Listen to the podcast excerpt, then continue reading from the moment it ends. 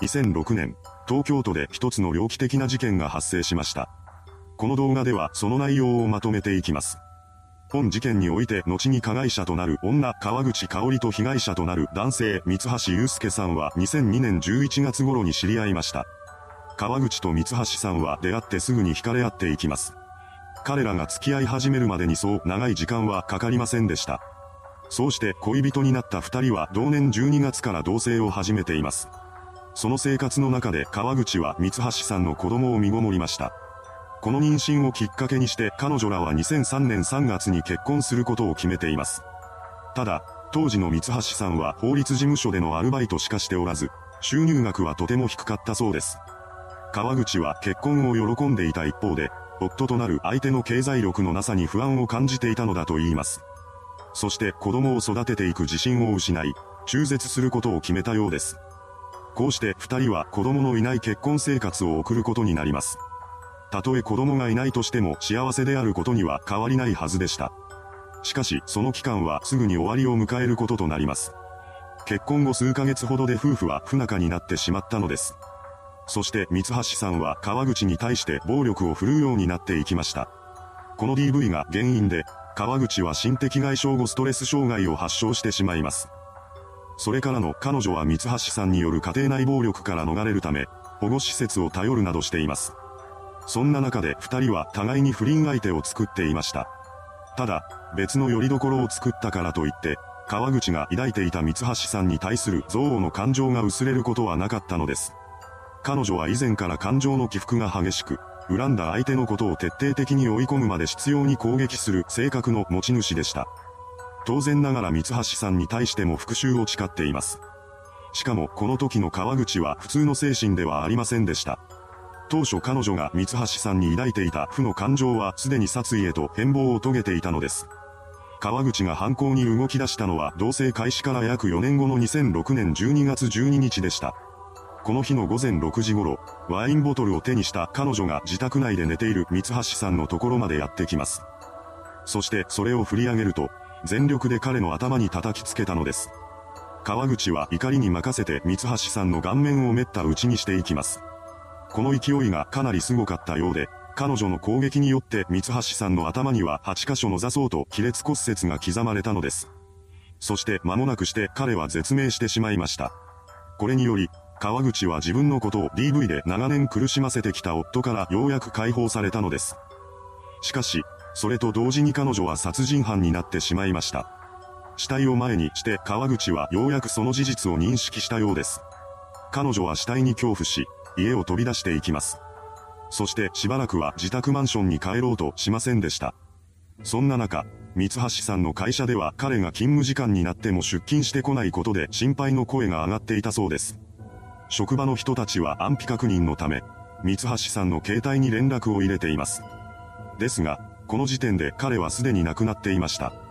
当然ながら電話が取られることも折り返しの連絡が入ってくることもなかったのです。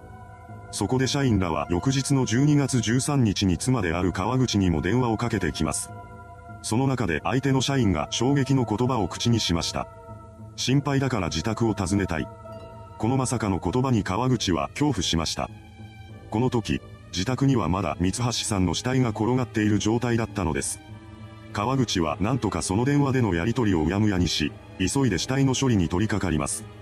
彼女がマンションに帰ると、部屋の中には異臭が漂い始めていました。当時は真冬の12月でしたが、それでも遺体の腐敗はどんどん進んでいきます。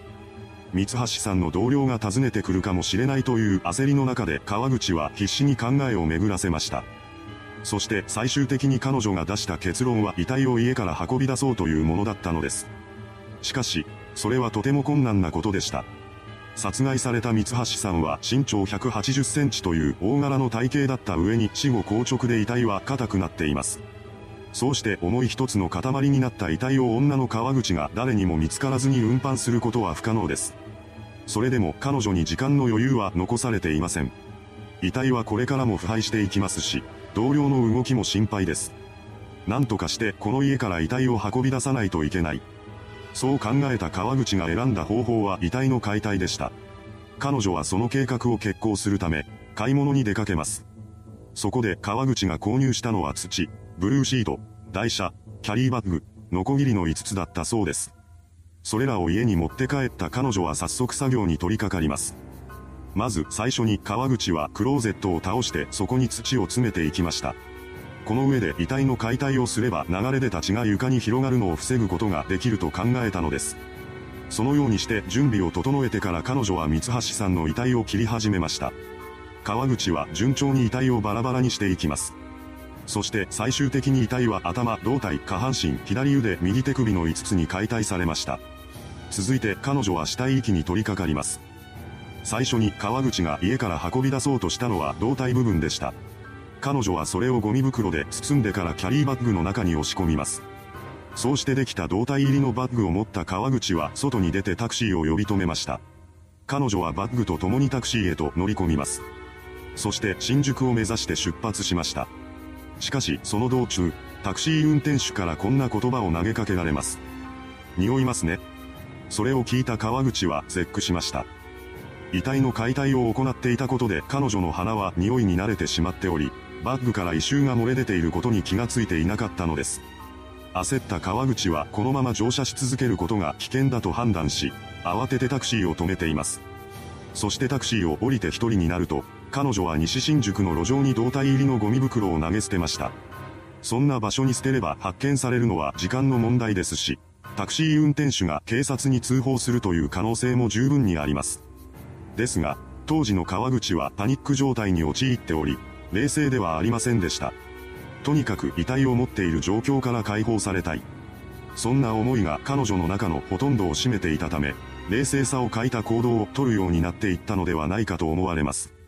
それからの川口は急いで自宅に取って返し、下半身の運搬に取り掛かりました。彼女は胴体部分と同じように下半身をキャリーバッグの中に入れて家を再出発します。今回はタクシーなどを利用せず、歩きで運搬することに決めていました。マンションを出た川口は必死に坂を下っていきます。そして駅付近や商店街などといった人通りの多い道を避けながら遊歩道を歩き続けました。とはいえ、バッグの中身はとても重く、彼女の疲労はすぐにピークへと達したようです。そこで川口はそれ以上の運搬を諦め、目の前に立っていた空き民家の庭に三橋さんの下半身を捨てて現場から立ち去っていきました。それから彼女は切断した左腕と右手首を生ゴミとして捨てています。これは指紋から遺体の身元が割れることを防ぐための行動でした。そうして最後に残ったのは三橋さんの頭部です。顔がついている頭部に至っては人物の特定につながります。そのためこの部分だけは彼女も慎重に扱っていました。翌日、電車に乗った川口は町田市にある芹ヶ谷公園へと行き、そこに深さ35センチほどの穴を掘っていきます。そしてその中に三橋さんの頭部を投げ入れ、上から土をかぶせて蓋をしたのです。その後、彼女は自宅をリフォームするなどといったさらなる隠蔽工作も図っています。また、犯行3日後の12月15日には自ら代々木警察署を訪れ、そこで、夫が11日に会社に出たまま帰宅しないと話しているのです。そうして川口は虚偽の捜索願いを出しています。その際に彼女は三橋さんに関する嘘の身体的特徴を語っていました。そんな中、犯行4日後の12月16日午前8時過ぎに一つの通報が入ってきます。それは線路脇の植え込みに、白いゴミ袋に入ったマネキンのようなものがあるという内容でした。通報を受けた新宿署員が現場に向かうと、そこにはゴミ袋に入れられた胴体のみの切断遺体が転がっていたのです。こうして事件の存在が明らかになりました。警視庁捜査一課はこの日のうちに捜査本部を設置し、死体遺棄事件として捜査を開始します。捜査本部は当初、本事件が裏社会の人間による構想の末に起こったものだと睨んでいたようです。その理由は遺体発見場所が歌舞伎町に近かったことと遺体がバラバラにされていたことの二つでした。しかし、捜査はなかなか進展を見せません。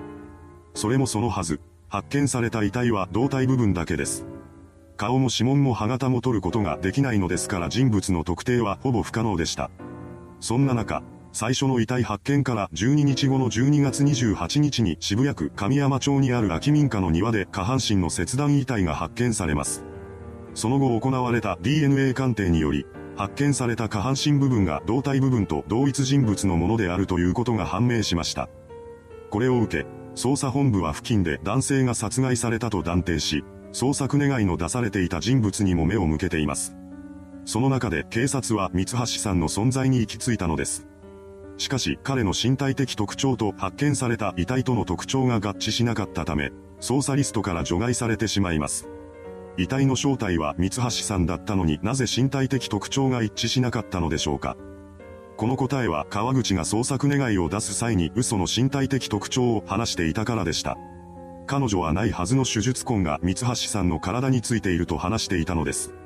こうして川口による捜査の格乱は成功していきました。その後もなかなか捜査は進展を見せません。そこで警察は再度行方不明者の確認を行っています。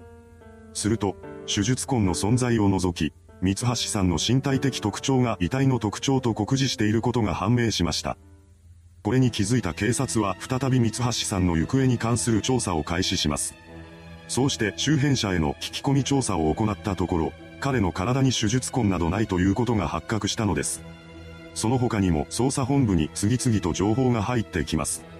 そうした証言から、川口が嘘の捜索願いを出していたということが明らかになりました。そのことを受けた警察は彼女が事件に絡んでいると見てさらなる追及をしていきます。すると三橋さんの行方がわからなくなる前に彼が自宅マンションへと帰宅していく姿が防犯カメラの映像に残されていることが分かったのです。そしてそれ以降、三橋さんの姿が防犯カメラに捉えられることはありませんでした。このことが決め手となり、捜査員は川口が犯人であると確信します。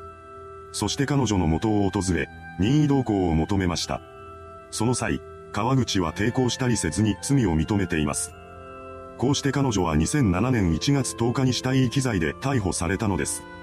その後行われた取り調べの中で、川口は淡々と事件の全貌を話していきました。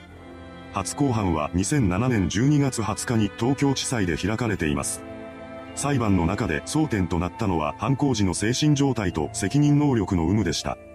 弁護人は川口に責任能力はないとして無罪を主張しています。一方の検察側は責任能力に問題はないとし、懲役20年を求刑しています。